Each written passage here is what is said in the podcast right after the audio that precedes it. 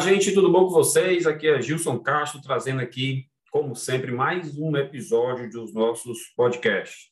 Agradecendo novamente a todos vocês que curtem o nosso material, que seja no formato podcast, seja lá na nossa página do YouTube, né? Ou através do nosso blog e ainda nas nossas redes sociais. Vou trazer aqui um tema que foi sugerido aqui por alguns empresários.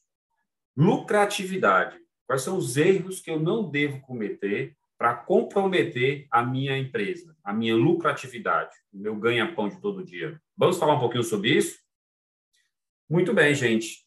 Quero agradecer muito vocês que vêm me passando aqui feedback, que vêm é, sugerindo é, é, dicas e informações, aquela sua dúvida que você nunca quis perguntar ao seu contador, seja por um motivo ou por outro, e que aqui se sente à vontade de nos mandar essas dúvidas para que elas sejam esclarecidas e a gente possa contribuir um pouquinho com o dia a dia da gestão aí da sua empresa. Né? Então, a gente escolheu esse tema hoje, lucratividade, porque a gente é muito requisitado em relação a isso, não só dos nossos clientes, como de outras, outros contadores que até querem prestar uma assessoria melhor para os seus clientes, mas não sabem como fazer isso de forma é, é, assertiva, ou seja, não se tem dado para que possa afirmar com certeza que essa empresa tem esse ou aquele problema de gestão, acarretando assim em uma dificuldade financeira,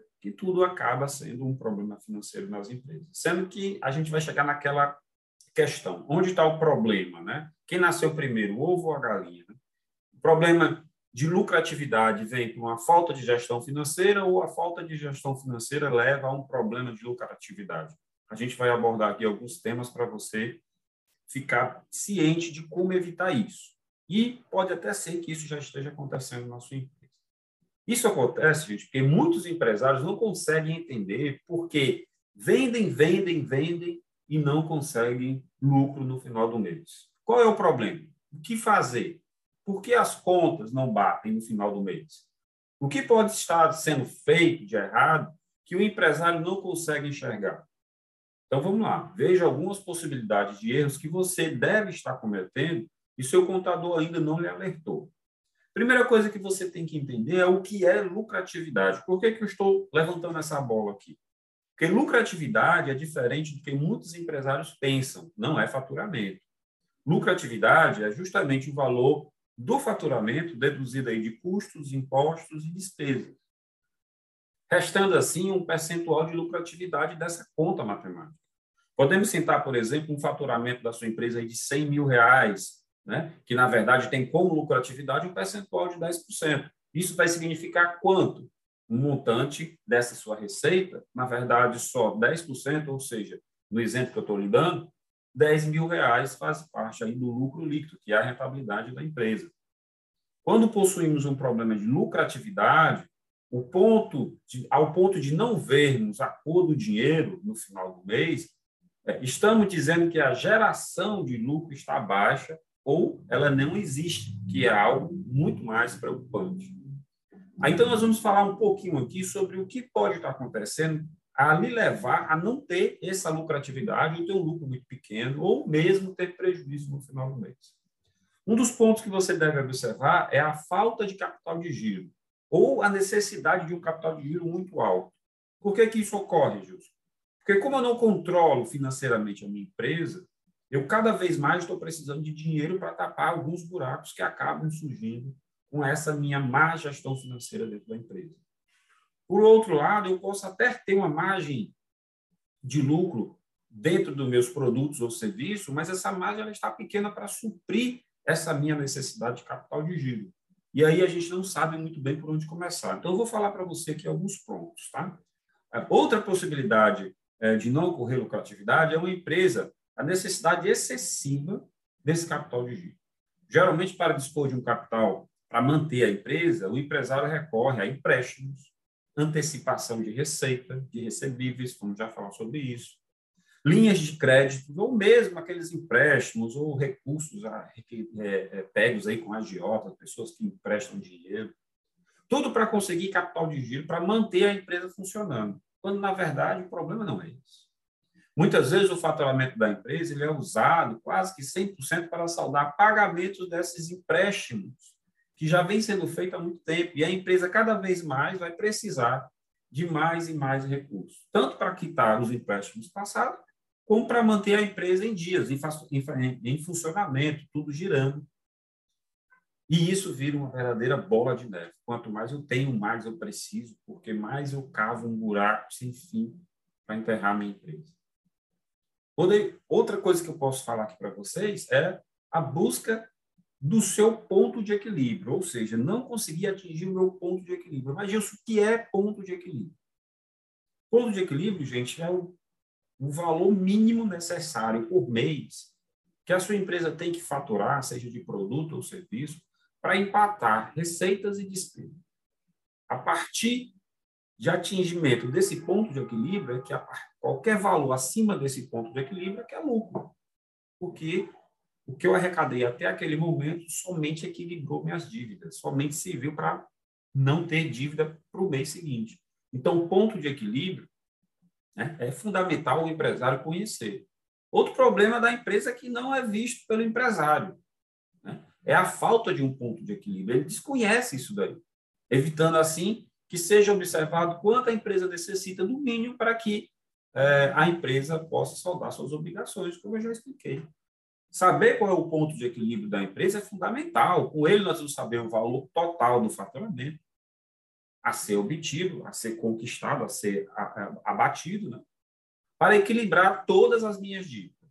E a partir desse ponto de equilíbrio é que a empresa passa a obter lucro, lucratividade e sobra de recursos no caixa da empresa, digamos assim.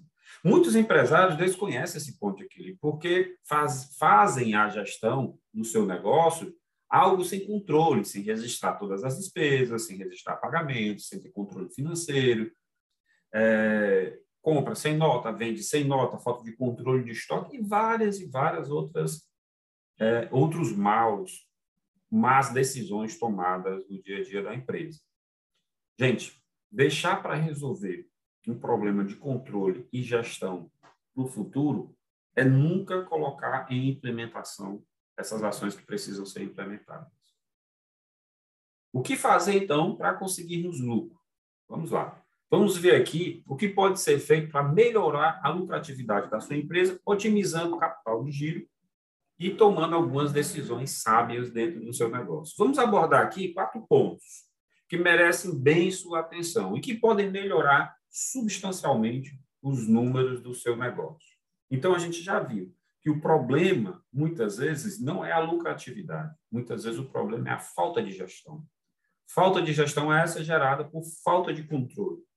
Essa, essas faltas de controle na sua empresa, coisas pequenas, elas vão acarretar em um descontrole financeiro, ao ponto em que você vai no mercado, vai a terceiros tentar conseguir dinheiro para injetar na empresa, e quanto mais você injeta dinheiro na empresa, mais você deve, porque o problema não é a falta de dinheiro. Às vezes o problema é a falta de gestão do recurso que você conseguiu, o problema é a falta da, do controle financeiro, o problema é a falta de você implementar certos controles e seguranças que estão fazendo você perder dinheiro. Que controles são esses? Vamos falar aqui só apenas de quatro. Primeiro dele, melhorar, melhorar o giro do teu estoque. O que é o giro do estoque? Atenção a ser dada aos estoques deve ser sempre acompanhada de ações corretivas. Controlar, melhorar o estoque é a prática comum que o empresário deve ter. Geralmente, ele compra o estoque em excesso. Ele quer ter variedade quer ter lançamento de produtos, novidades, casa cheia, sempre para ter muitas opções para o cliente. Só que ele esquece de observar quanto tempo leva desde a compra da mercadoria para revenda ou compra de insumos para prestar o serviço, até conseguir vender e receber o valor por essa venda desse produto ou serviço. Isso a gente vai diagnosticar como giro do estoque, ou seja, quanto tempo leva desde a compra da mercadoria, mercadoria chegar na minha empresa, ser colocada à disposição lá no meu, no meu estoque, na minha prateleira, o cliente chegar, comprar, levar o produto, eu faturar e aí conseguir receber conforme a condição de pagamento que ele escolheu. Você já chegou a ter essa curiosidade? Quanto tempo leva para conseguir transformar esse estoque novamente em dinheiro? Se você ficar atento a esse prazo, né, é, você vai você vai observar que ele não é algo que ocorre rapidamente. Então, com essa ação, você vai retirar o dinheiro do caixa para comprar produtos que não vão ser vendidos, rapidamente, porque as compras estão sendo feitas por impulso, desejo do dono, sem critério, por vontade, por achismo.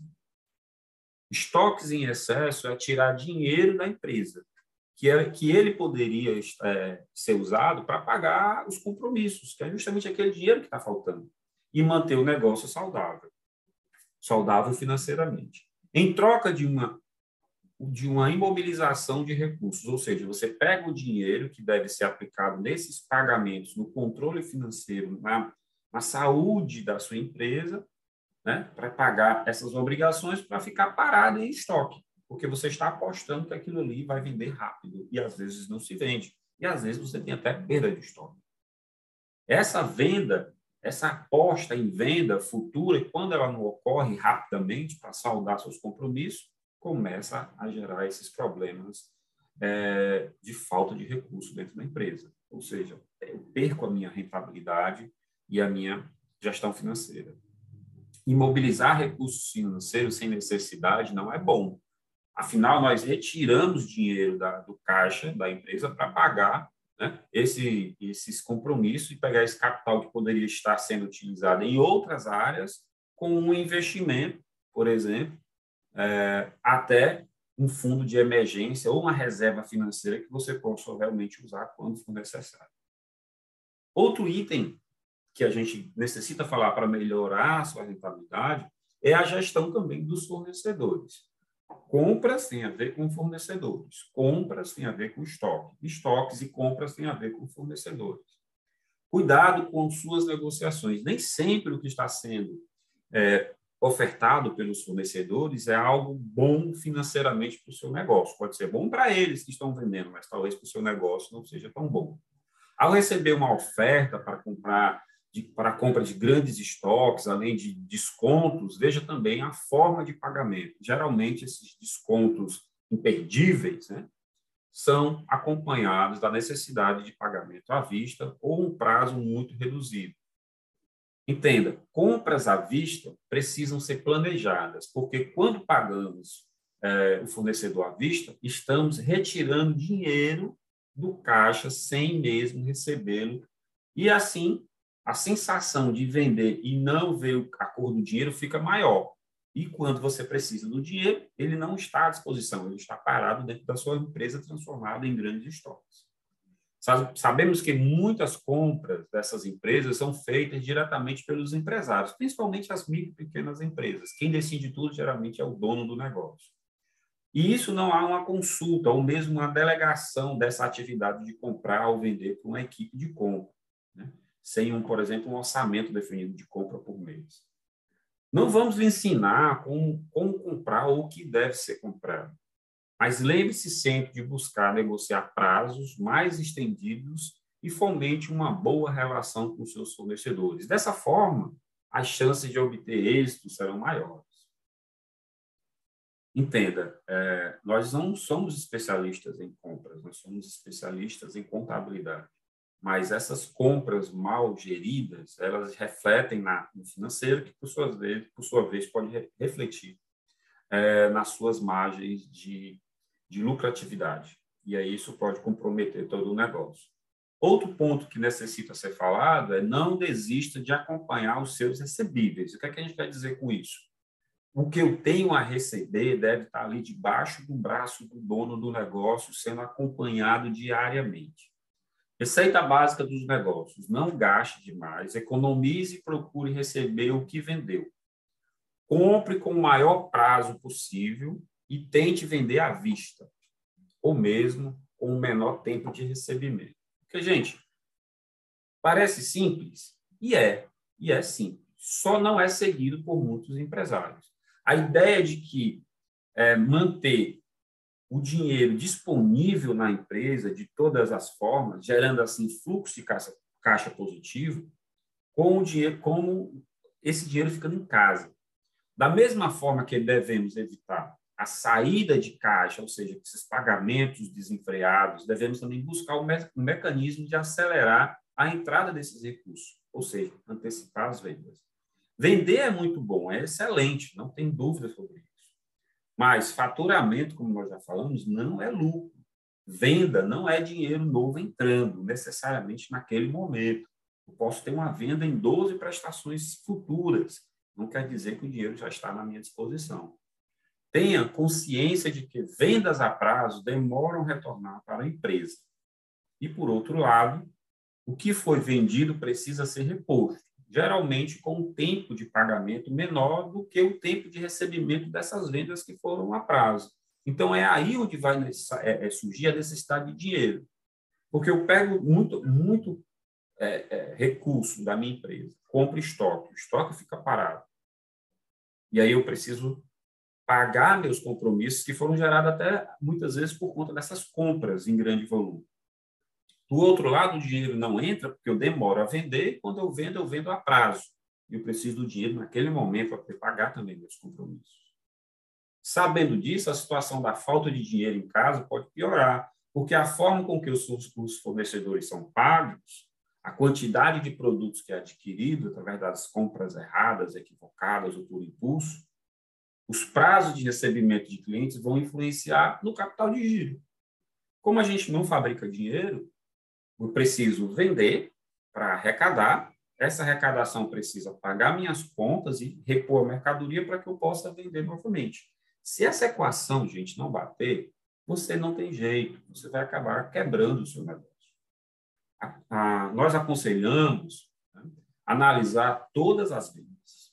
Não saia simplesmente antecipando tudo que for de venda a prazo com aquela sensação de que isso é a solução seu, os seus problemas. Ou seja, eu tenho aqui X mil reais de venda a prazo nos próximos 12 meses. Vou levar isso aqui num banco, transformo tudo em dinheiro, paga minhas contas, volta a comprar e aí a solução do problema. Não é.